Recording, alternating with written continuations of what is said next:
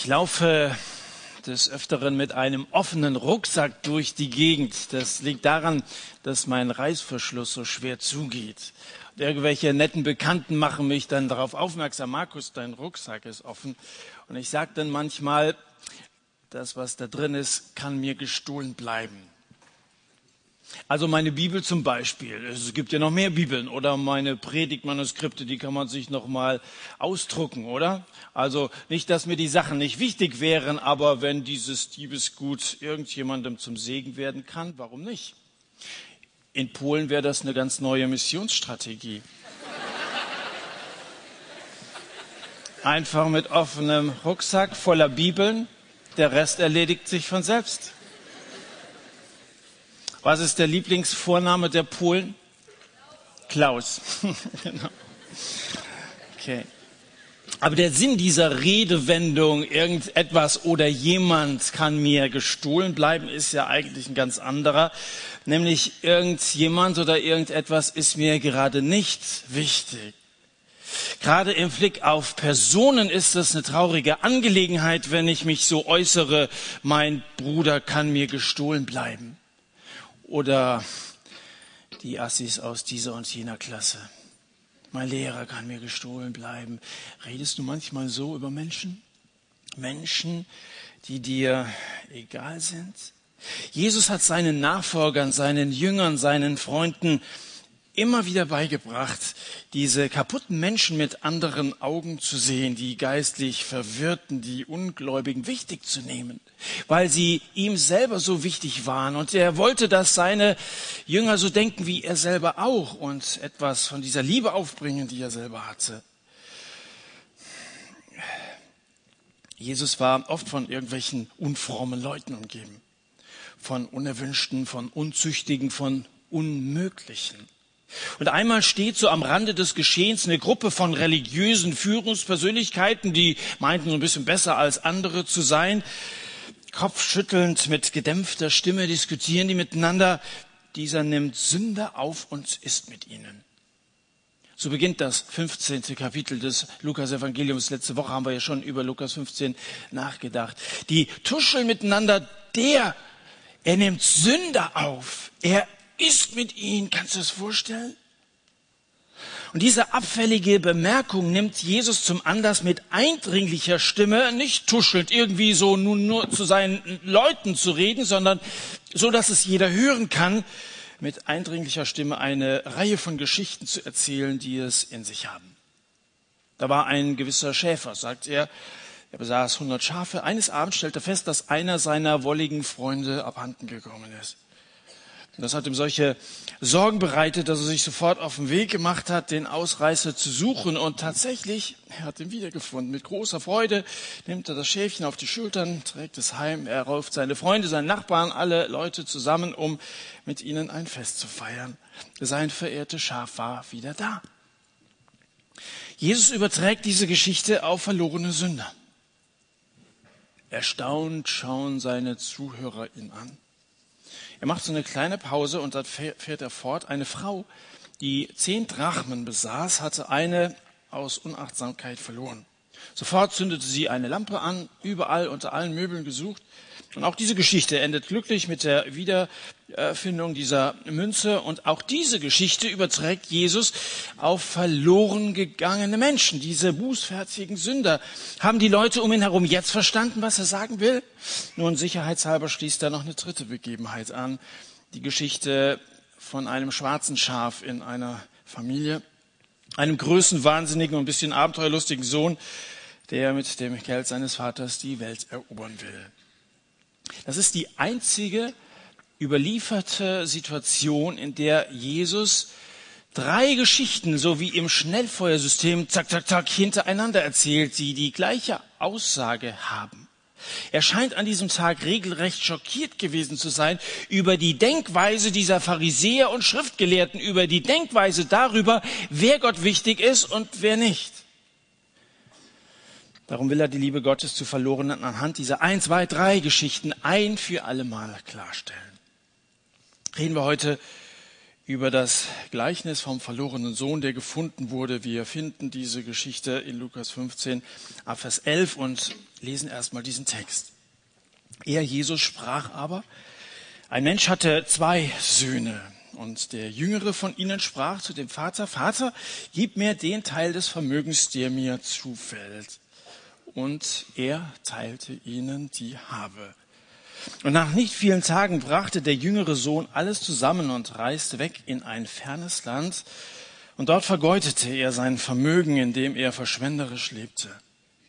Als er alles verzehrt hatte, kam eine gewaltige Hungersnot über jenes Land und er fing an, Mangel zu leiden. Und er ging hin und hängte sich an einen der Bürger jenes Landes, der schickte ihn auf seinen Acker, Schweine zu hüten. Und er begehrte, seinen Bauch zu füllen mit den Schoten, die die Schweine fraßen. Und niemand gab ihm. Als er aber in sich ging, sprach er, wie viele Tagelöhner meines Vaters haben im Überfluss an Brot. Ich aber, ich komme um vor Hunger.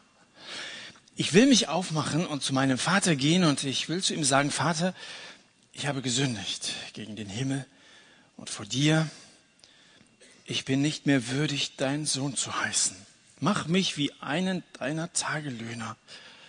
Und er machte sich auf und er ging zu seinem Vater. Und als er noch fern war, sah ihn sein Vater und wurde innerlich bewegt und lief hin und fiel ihm um den Hals und küsste ihn. Der Sohn aber sprach zu dem Vater, ich habe gesündigt gegen den Himmel vor dir ich bin nicht mehr würdig, dein Sohn zu heißen. Der Vater aber sprach zu seinem Sklaven, bringt schnell das Gewand heraus und zieht es ihm an und einen Ring an seinen Finger und Sandalen an seine Füße, bringt das gemästete Kalb her, schlachtet es, lasst uns essen und fröhlich sein. Denn dieser mein Sohn, er war verloren und er ist gefunden worden. Er war tot. Er ist wieder lebendig geworden. Und sie fingen an, fröhlich zu werden. Es geht in dieser sicher ziemlich bekannten Geschichte, die Jesus erzählt hat, ähm, nicht um die Geschichte eines verlorenen jungen Mannes, sondern die Geschichte eines verlorenen Sohnes. Das heißt, dass der Vater dabei eine ganz entscheidende Rolle spielt. Wörter können ja komisch sein, oder? Du hörst ein bestimmtes Wort und zack, entsteht ein Bild vor deinem inneren Auge, strömen die Gefühle, da gehen die Gedanken auf Wanderschaft, du weißt gar nicht so genau warum. Ein einziges Wort wie Vater kann einen ganzen D-Zug der Assoziationen auf die Fahrt schicken. Ich weiß schon, wenn ich vor manchen von euch das Wort Vater ausspreche, dass bei vielen sofort Feierabend ist. Da denkt ihr an das Exemplar von Vater, das ihr zu Hause habt. Was ist der Durchschnittsvater? Naja, das ist ein Gebieter, der mit den Erfahrungen prahlt, mit dem Geld geizt, der immer bei allem dagegen ist, den man nie stören darf, der nie Zeit hat. Die drei Lieblingssätze lauten, ich bin auch mal jung gewesen, das hätten wir uns früher nicht erlaubt und hoffentlich werden deine Kinder auch mal so. Manche kennen ihren Vater gar nicht oder sie kennen ihn als Trinker. Ich weiß nicht, wie es bei dir zu Hause zugeht. Aber eins solltest du nie vergessen, deine Eltern haben auch irgendwann mal mit den besten Vorsätzen angefangen. Was dazwischen gekommen ist, ich weiß es auch nicht. Der Vater jedenfalls, von dem Jesus hier in diesem Gleichnis erzählt, der ist ganz anders. Der ist nicht nur Erzeuger seiner Söhne, der ist nicht nur Erzieher seiner Söhne, der ist nicht etwa der Erzfeind seiner Söhne, sondern ganz im Gegenteil, er ist ihr Freund. Trotz seines Unternehmens hatte Zeit, was mit ihnen zu unternehmen. Es geht ihnen gut bei ihrem Vater. Die fühlen sich wohl, das Verhältnis ist völlig in Ordnung.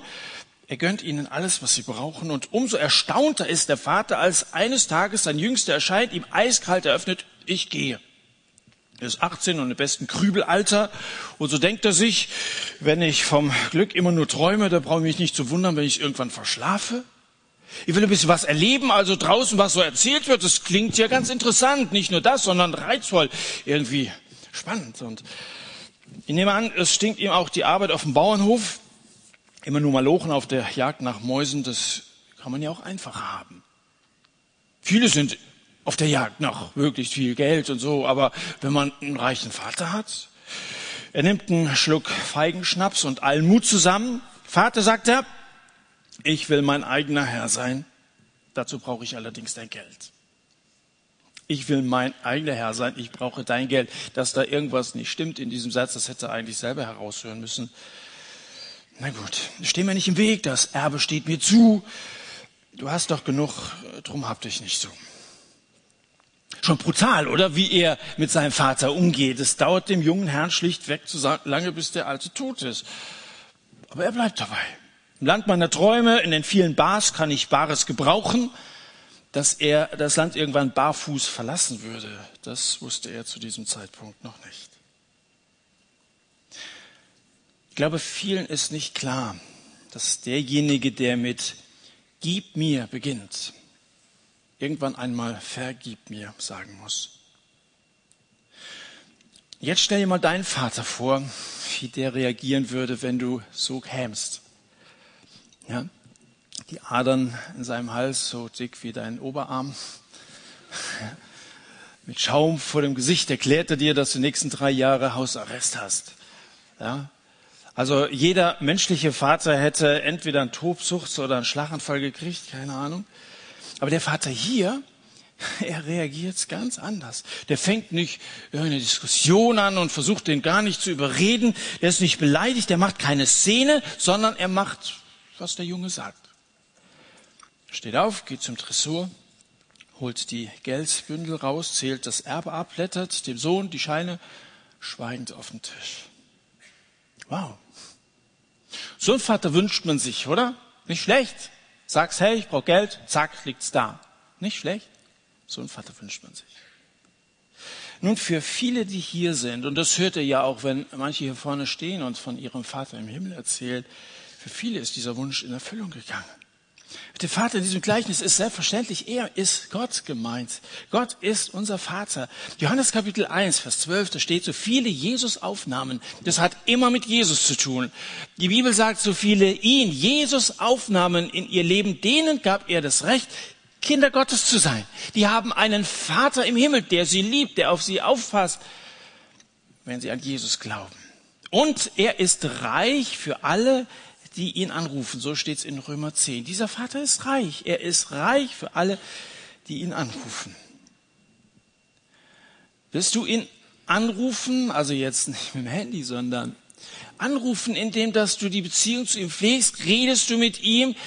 Sprichst du über deine Probleme mit ihm? Wirst du ihn anrufen oder wirst du ihn lediglich anpumpen, so wie der Kerl hier in der Geschichte? Der sahnt bei seinem alten Herrn ab, der steckt sich die Scheine in die Tasche, steckt sich mit einem 19-Euro-Schein eine Kippe an, dampft ab in die große, weite Welt. In ein fernes Land, wie es hier heißt. Möglichst weit weg, da, wo sein Vater ihm nicht folgen würde und auch nicht sein tugendhafter Bruder geht in ein Land, wo ihn keiner kennt, niemand ihm irgendwelche moralischen Vorträge hält. Seine Devise ist, mach dein Ding. Er reiste weg in ein fernes Land. Viele leben heute in der Ferne. Viele sind entfremdet von Gott wissen gar nichts über seine Großzügigkeit, weil sie lesen nicht in der Bibel. Also, dass es irgendwie einen Gott gibt und dass Gott irgendwie immer für einen da ist. Das hat man hier und da schon gehört, aber dass sie ihr äh, Vertrauen auf diesen Gott setzen würden. Dass sie sein Wesen wirklich kennen und in einer Beziehung zu Gott leben, das trifft auf die allerwenigsten heutzutage zu. Leider, leider. Mit den Wurzeln unserer christlichen Kultur setzt man sich nicht mehr auseinander. Und so gehen immer mehr, immer weiter auf Distanz zu Gott, in ein fernes Land. Wie viele haben sich in unserem christlichen Land so weit von Gott entfernt, dass die Gottesvorstellungen so unglaublich unterschiedlich aussehen, dass es mit dem wahren Vater im Himmel nicht mehr das Geringste zu tun hat. Papst Benedikt der 16. hat mal gesagt, dass man die Haltung von heute folgendermaßen formulieren kann. Das Christentum, das kennen wir ja. Und jetzt suchen wir uns etwas anderes. So ist es. Das kennen wir schon. Das ist, ist so vertraut. Das ist alles, was vertraut ist, ist irgendwann auch langweilig. Deswegen, es muss doch noch mehr gehen. Dieser junge Mann hat gesagt, es muss doch noch mehr geben. Und er reiste in ein fernes Land, weit, weit weg. Da pfeift er vergnügt sein, sein Liedchen vor sich hin. Man kann sagen, er ist flöten gegangen. Ja. Und der Vater, er steht da im Türrahmen seiner Haustür und, und zieht dem Jungen schweigend nach. Was denkt er? Und vor allem, warum schweigt der Vater? Er macht ja noch nicht einmal den Versuch, ihn zurückzuhalten. Der Vater, also Gott, wie wir gesagt haben, er weiß doch schon vorher, dass die Sache schief geht und dass er auf die entsprechende Bahn geraten wird. Das weiß Gott doch. Gott ist allwissend und er kennt doch schon, wie so eine Geschichte ausgeht, dass er sein Leben vor die Wand fahren wird. Gott kennt die Zukunft genauso wie die Gegenwart und auch die Vergangenheit. Gott ist allwissend. Warum unternimmt er denn nichts? Warum sagt er denn nicht, hey, überleg doch mal, warum zwingt er ihn etwa nicht zurückzubleiben? Das ist so eine Erziehungsmaßnahme, oder nicht? Und ob es die schlechteste ist, das ist immer noch die Frage. Warum schweigt der Vater? Und meine Überzeugung ist, dass Gottes Schmerz über die verlorenen Töchter und Söhne, die jeden Tag ihr Erbe verschleudern, ungeheuer groß ist. Aber er hindert sich trotzdem nicht daran, es zu tun. Es wird verschleudert, man nimmt von Gott das Leben und alle guten Gaben und man macht sich ein schönes Leben. Nach Gott fragt kein Mensch, jedenfalls der allergrößte Teil unserer Gesellschaft nicht. Und Gott lässt das zu. Er lässt Menschen laufen. Warum macht er das? Die Antwort ist, weil sich Liebe nicht erzwingen lässt. Gott möchte nicht, dass wir gezwungenermaßen in seiner Gegenwart leben, weil wir es müssen und weil irgendwie Druck auf uns ausgeübt wird von christlichen Umfeld, von der Kirche, von deiner Familie oder so und von Gott schon gar nicht. Das will Gott nicht. Er möchte Freiwillige in seiner Gegenwart haben. Möchtest du von einem geliebt werden, den du dazu gezwungen hast? Lieb mich, sonst knallt's. Das ist ein Anmachspruch, der, glaube ich, nicht besonders erfolgsversprechend ist. Kann man nicht vorstellen. Man kann niemanden zur Liebe zwingen, das funktioniert nicht. Bist du mal unglücklich verliebt gewesen? Also, dass deine Zuneigung einem anderen Menschen in keiner Weise erwidert worden ist? Und kannst du dich erinnern, was das für Gefühle gewesen sind, dass sich das innerlich fast zerrissen hätte? Nun, Gott ist zwar kein Mensch, aber Gefühle hat er trotzdem. Davon berichtet uns die Bibel durchaus. Gott hat Gefühle. Wenn ich als Menschen, Mensch jemanden liebe und diese Person erwidert diese Liebe nicht, dann leide ich. Dann komme ich mir verlassen vor, komme ich mir bescheuert vor, wenn ich sogar was investiert habe, dem anderen meine Liebe mitzuteilen. Und ich komme mir so elend vor. Gott liebt dich, darauf kannst du dich verlassen. Und wenn du seine Liebe zurückweist, dann leidet er als Gott auch. Und er leidet nicht nur, weil er etwas verloren hat, sondern er leidet auch und vor allem, weil du etwas verloren hast. Deine Heimat verloren hast. Deine Wurzeln verloren hast. Deine Identität in Gott verloren hast. Sei mal ehrlich. Die Gaben nimmst du gerne.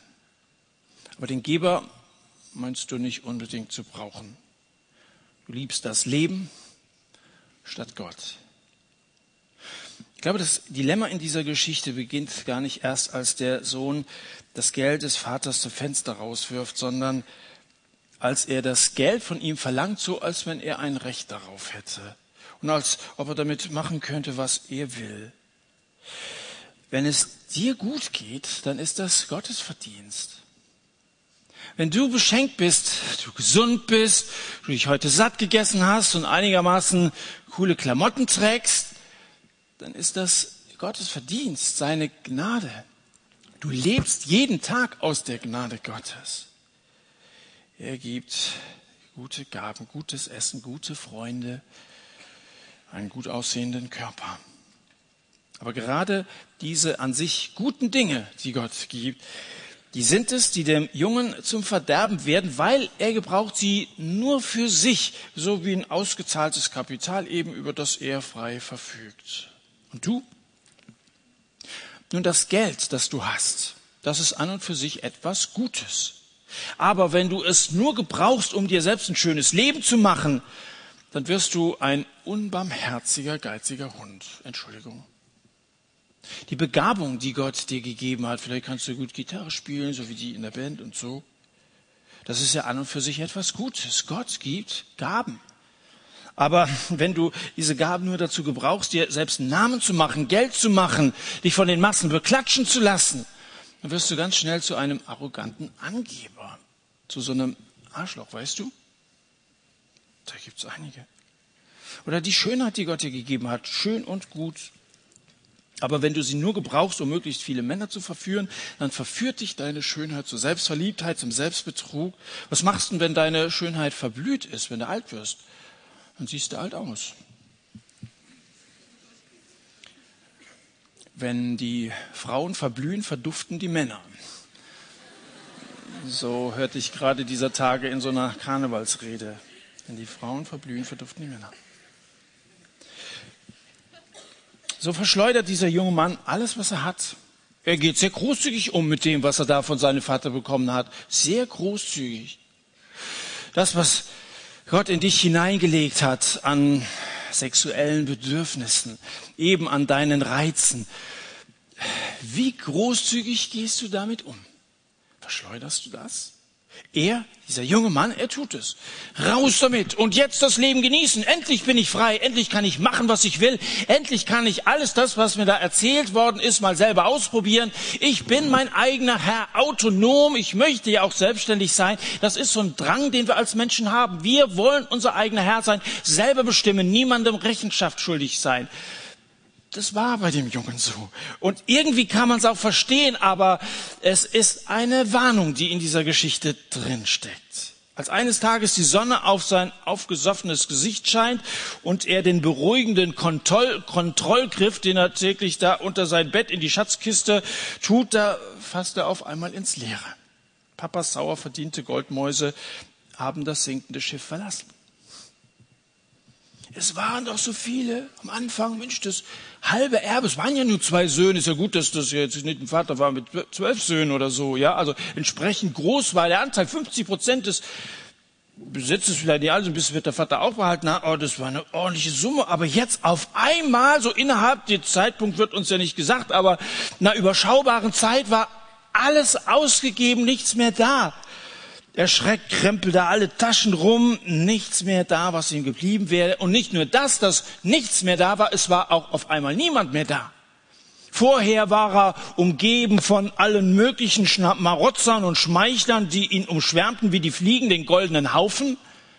Aber jetzt auf einmal, wo er nichts mehr hatte, da hat sich einer nach dem anderen dünn gemacht, nichts mehr da und niemand mehr da, keiner mehr, auf den er zählen kann oder der sich Freund nennen würde. Nachdem er sich vorher in der Gesellschaft von lustigen Vögeln und leckeren Häschen aufgehalten hat, schaut er zum Schluss in so ein paar rosarote Augen.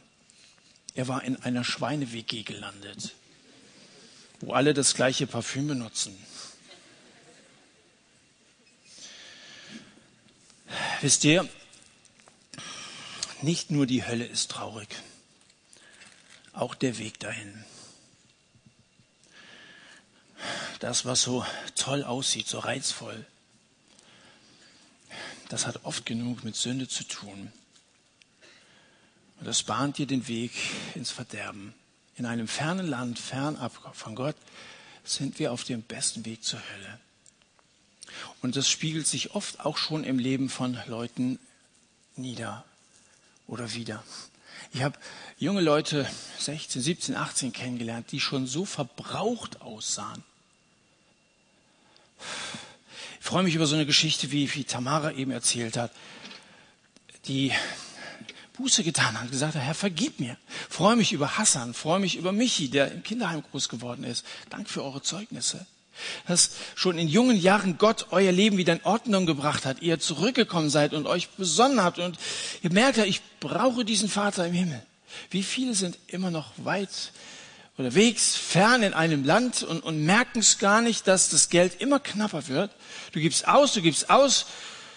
Die Freunde sind auf einmal überhaupt nicht mehr als Freunde zu bezeichnen. Das sind, das sind irgendwelche Saufkumpanen, aber doch nicht solche, denen du mal dein Innerstes anvertrauen kannst, mit denen du wirklich reden kannst, die auf dich zählen.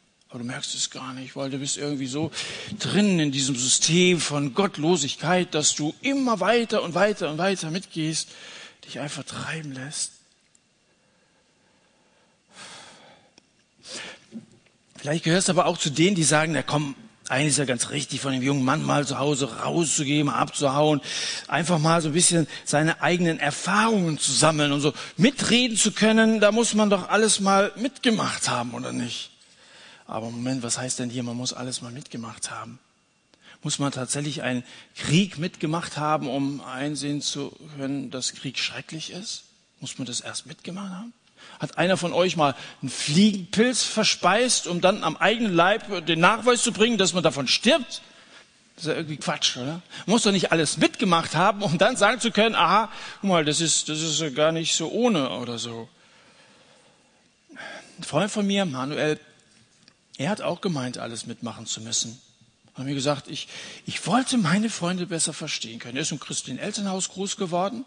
Er hat Jesus schon früh kennengelernt und auch als seinen Herrn, als seinen Erretter angenommen in sein Leben. Er lebte als Christ, aber dann kam so eine Phase, wo man in der Schule dann so am Wochenende, also in der Schulzeit so seine Partys gefeiert hat und dann hat er gesagt, oh komm, wie das so ist mit dem Kiffen, das sollte ich schon mal ausprobieren, dass ich die besser verstehen kann. Der hat aufrichtig den Wunsch gehabt, einfach mit ihnen so kumpelhaft Zeit zu verbringen, um ihnen dann auch als Jesus-Jünger ein Zeugnis zu sein.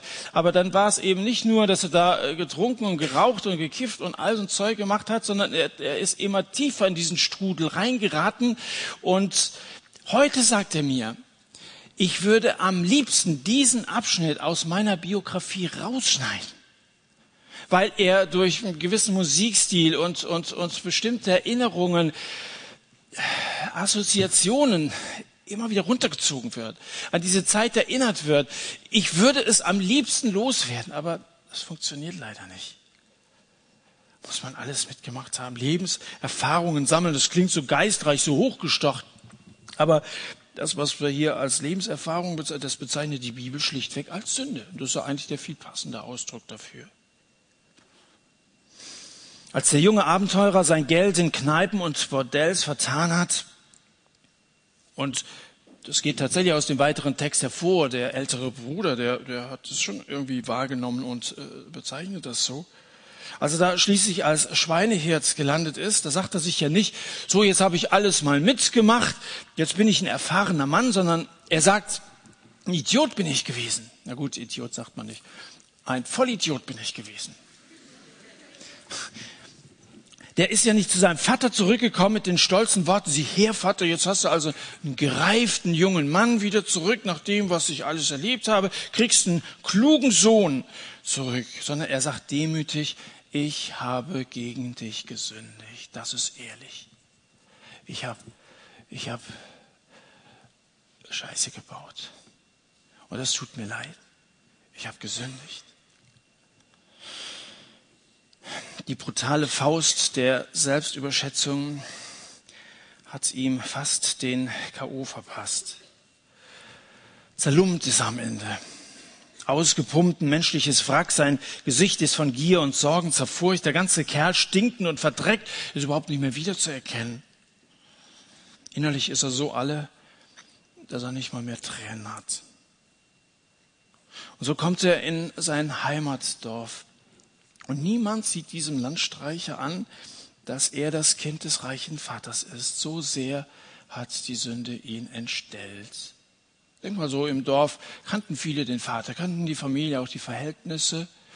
Und nachdem er also diesen Entschluss gefasst hat, von den Schweinen weg, meine äh, Kollegen von damals, also die bei uns im Haus angestellt sind, die haben viel, viel mehr als ich, der ich als Sohn meines Vaters geboren bin, hier bei den Schweinen.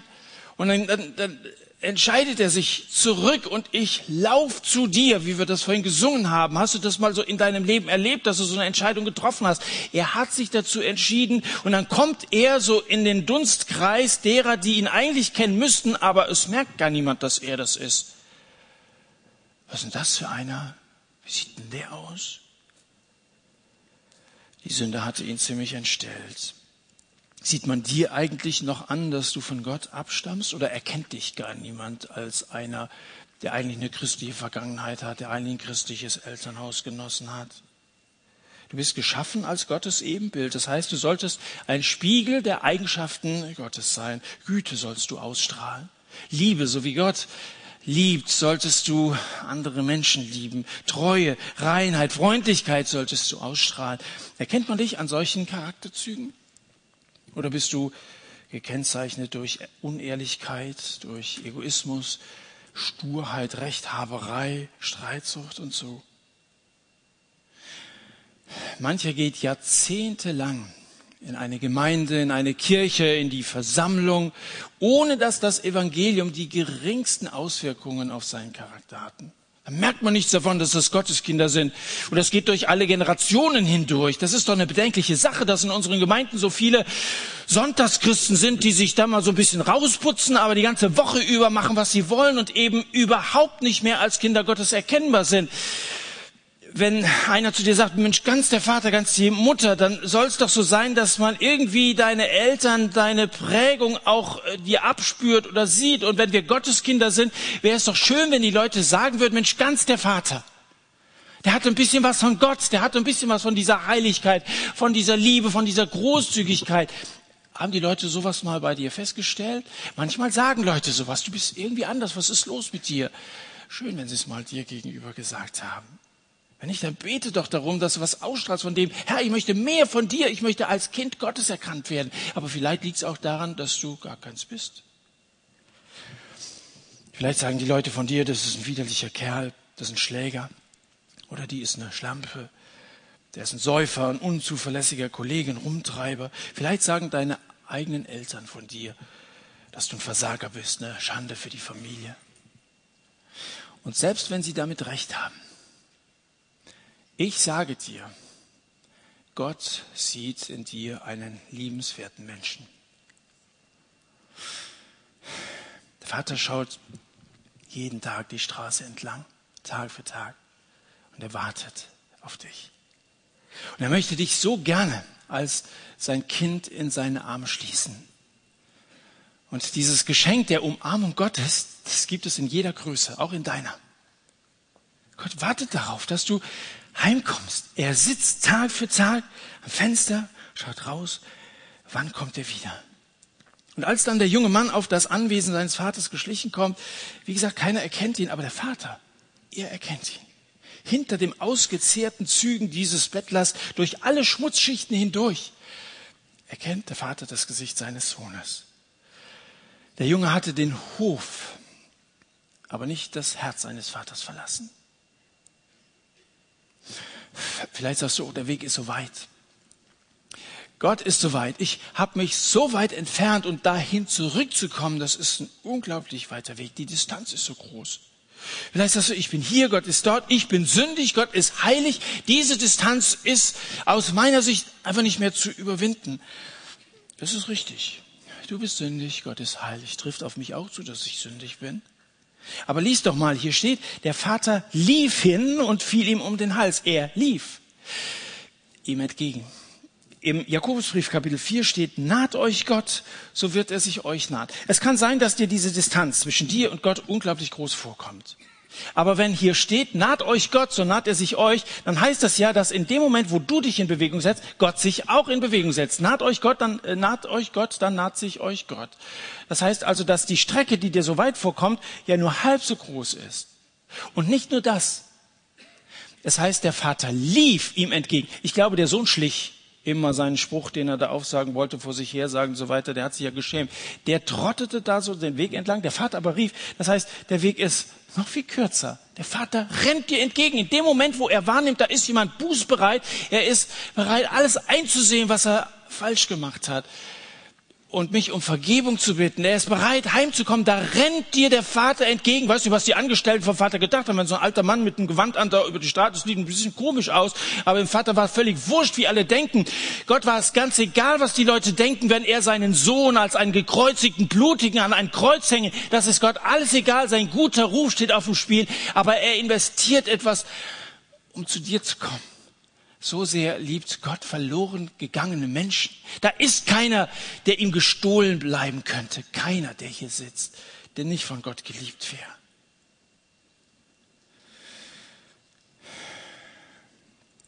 Der Junge wäre mit einer Anstellung als Diener zufrieden gewesen, aber der Vater nicht. Der Vater nicht. Dass du dass du irgendwo hier im Haus der Knechte unterkommst. Das kommt überhaupt nicht in Frage. Du kannst dir sicher sein, dass Gott dir, wenn er dir entgegenkommt, nicht unterkühlt entgegenkommt und dir irgendwie so ein Strohlager im kühlen Schuppen der Knechte zuweist. Das ist überhaupt nicht sein Stil. In der ganzen Geschichte redet der Vater kein Wort. Erst ganz am Schluss, als er seine Arme geöffnet hat, öffnet er zum ersten Mal den Mund und sagt, dieser junge Mann ist mein Sohn. Er war verloren und er ist wiedergefunden worden. Das ist mein Sohn. Er stellt sich zu diesem jungen Mann. Und wenn wir jetzt wieder an uns und unser Verhältnis zu Gott denken, diesen Menschen habe ich mal geschaffen. Das ist eigentlich meiner. Und jetzt kommt er zurück und jetzt ist er wieder in meiner Familie dabei es ist mein Sohn und ich stehe dazu. Nicht irgendwie ein Diener. Nicht, dass du denkst, jetzt musst du das alles abarbeiten und wieder gut machen. Du kommst allenfalls, wenn du also reumütig zurückkommst, irgendwo in die Gemeinde, wo du dann arbeiten musst, du Technikdienst, das liegt dir gar nicht oder so, oder musst irgendwelche guten Werke tun, dass du so jetzt also als Christ dich bewährst oder so. Gott erwartet nicht, dass du ein Diener wirst. Nein, er lehnt das ab. Der Diener, der Junge ist bereit, ich möchte ein Tagelöhner sein. Aber der Diener sagt, hey, holt das Kleid, lasst uns feiern, den Ring an den Finger. Das heißt, der gehört zu mir. Das ist ein Familienerbstück gewesen. Sandalen an seine Füße. Mein Sohn war tot und er lebt wieder. Gott freut sich über bußfertige Sünder. Und die ganze Rede, die sich der Junge den ganzen Heimweg lang mühsam zurechtgelegt hatte, Vater, ich bin vor Gott und dir schuldig geworden, ich bin es nicht mehr wert, dein Sohn zu sein, dieser Spruch wird erstickt in einem dicken Kuss. Der Vater überhäuft ihn geradezu, nicht mit Vorwürfen, wie wir vielleicht erwartet hätten. Er überhäuft ihn mit Küssen, mit Klamotten, mit Duschgel und allem, was nötig ist. So ist Gott. Er schenkt dem verlorenen Sohn alles zurück, was er verspielt hat. So ist Gott. Bist du ein flöten gegangener Sohn oder eine Tochter? Komm heim. Du wirst schmerzlich erwartet. Heute, 12. Februar 2012, ist ein guter Tag, sich zu bekehren. Bist du einer von denen, die immer dann denken, wenn hier vorne Leute stehen und ihr Zeugnis sagen, eigentlich bin ich so weit weg, aber die sind zurück wieder klargekommen, aber bei mir ist das nicht der Fall. Hast du das Zeugnis ganz am Anfang gehört? Die Welt ist nicht genug. Letzte Woche hat ein Mädel hier diesen äh, Satz, das ja so ein, so ein äh, James Bond-Streifen, die Welt ist nicht genug. Hast du das wahrgenommen? Das ist, das ist richtig, die Welt ist nicht genug. Wenn du meinst, das gibt dir Erfüllung, das ist nicht genug. Dein Herz ist so groß, dass die ganze Welt das nicht füllen kann, dass alleine Gott es füllen kann. Willst du heute heimkommen? Der Vater wartet auf dich. Und über keinen denkt Gott, der oder die kann mir gestohlen bleiben. Ja, dem Hirten sind Schafe genommen worden. Der Dieb kommt nur, um zu stehlen zu schlachten und zu verderben, Johannes Kapitel 10. Ja, es gibt viele verlorene Söhne und viele verlorene Töchter, aber keiner, der ihm gestohlen bleiben soll. Weil der Vater den Sohn gab, ist der Weg zurück wieder frei. Jesus verließ das Vaterhaus nicht aus Rebellion, sondern um an unserer Stelle die Entfremdung durchzumachen. Der Sohn kam für uns, um uns mit Gott zu versöhnen. Und nachdem er, Jesus, an einem Kreuz für unsere Sünden gestorben ist, wurde er drei Tage später von den Toten auferweckt und er fuhr 40 Tage später zurück ins Vaterhaus und er ließ die Tür hinter sich offen. Er ging zurück ins Vaterhaus, ließ die Tür hinter sich offen für dich, damit du heimkommen kannst. Erkennst du dich wieder in der Geschichte vom verlorenen Sohn? In der Geschichte von dieser verlorenen Tochter? Ist es bei dir so, dass Menschen, Einflüsse, Sünde versuchen, dich von Gott abzuhalten? Ist es so, dass vieles dazwischen gekommen ist, was dir im Grunde genommen so leid tut, von dem du genau weißt, dass es falsch ist? Aber du dich bisher nicht überwinden konntest, zurückzugehen. Dem Vater war sein Ruf nicht zu schade. Dem Vater war sein Sohn nicht zu schade. Jesus nicht zu schade, um ihn für dich sterben zu lassen. Und das war ein Kampf auf Golgatha, als Jesus starb. so ein bisschen dargestellt in dem, was wir eben gesehen haben, wo sich der Vater dazwischen wirft. Gott selber wird Mensch und er stellt sich zwischen diese Kräfte, die dich von Gott abhalten wollen und dich selber, sein geliebtes Kind. Jesus ist er gekommen, um dich zu erretten. Und wenn du diesen Wunsch heute Abend verspürst, zurückzukommen und diese Sehnsucht hast, du meinst zwar, du kommst nicht durch, aber diese Sehnsucht hast, ich möchte wieder zurück zum Vater, weil ich glaube, dass er mich liebt, kannst du heute Abend Jesus und dieses Geschenk der Vergebung annehmen, weil Gott bezahlt hat. Hier liegt eine Menge Geld herum, aber Du bist nicht mit Geld, mit Gold, Silber oder irgendetwas Materiellem erkauft worden, sondern mit dem Blut von Jesus erkauft worden. Einen höheren Preis kann ich mir nicht vorstellen. Den hat Gott bezahlt für dich. Das bist du Gott wert. Und ich möchte jetzt an dieser Stelle für euch beten, die ihr so auf Abwägen seid.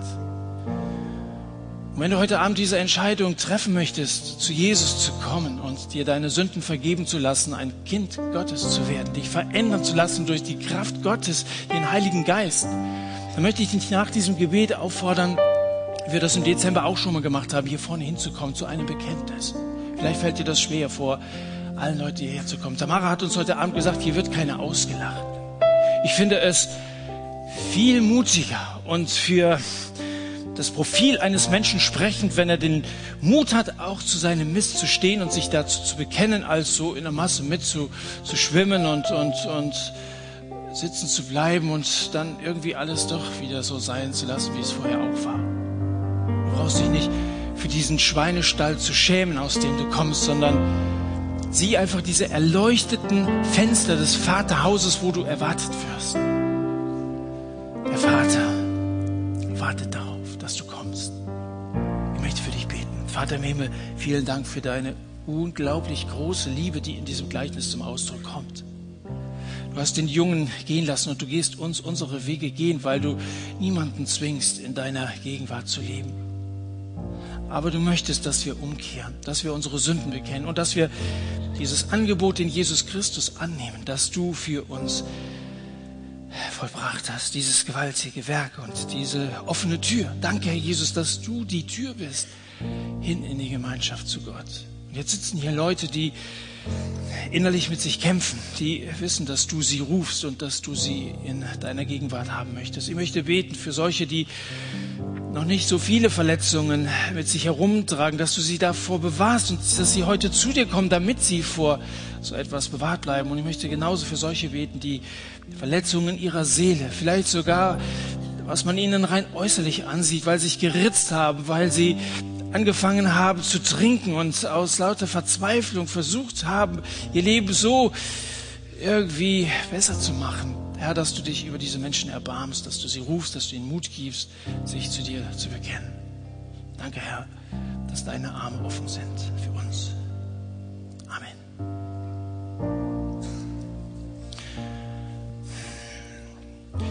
Wenn du jetzt diese Entscheidung treffen möchtest, komm hier vorne hin. Und wenn wir uns dann hier vorne mit ein paar Leuten getroffen haben, dann möchte ich mit euch in so einen kleinen Saal nebenan gehen, möchte euch so ein paar grundsätzliche Dinge noch sagen, möchte euch nochmal erklären, wie man Christ wird, was es heißt, als Christ zu leben, wie es dann weitergehen kann. Wichtig ist aber, dass man, wenn man diesen Weg mit Jesus anfängt, den ersten Schritt erstmal macht. Einfach mal raus aus der Masse und sich zu Jesus bekennt. Wir werden jetzt ein Lied mit fünf Strophen singen, hören, singen. Du kannst einfach zuhören oder du singst mit. Du kannst während dieser Zeit hier vorne hinkommen, dem Ruf des Vaters folgen und heute Abend diesen Anfang mit Jesus machen. Ich darf dich dann willkommen heißen in der Familie Gottes. Du gehörst dazu. Dieser ist mein Sohn, meine Tochter. War verloren, aber ist wiedergefunden worden. War tot, aber jetzt lebt er oder sie wieder. Komm